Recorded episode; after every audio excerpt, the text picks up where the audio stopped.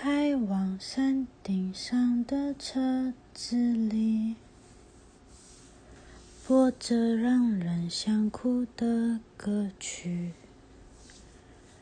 好想换个电台转来转去，却转不开我难过的心。或许因为你爱看夜景，说的话也闪烁带着谜。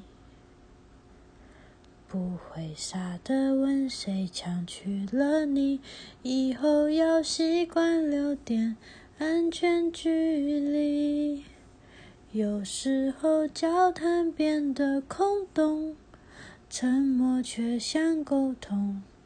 当情人那么沉重，当朋友反而轻松。有时候孤独可以寂寞，也可以是自由。能安慰自己的人比较容易快乐。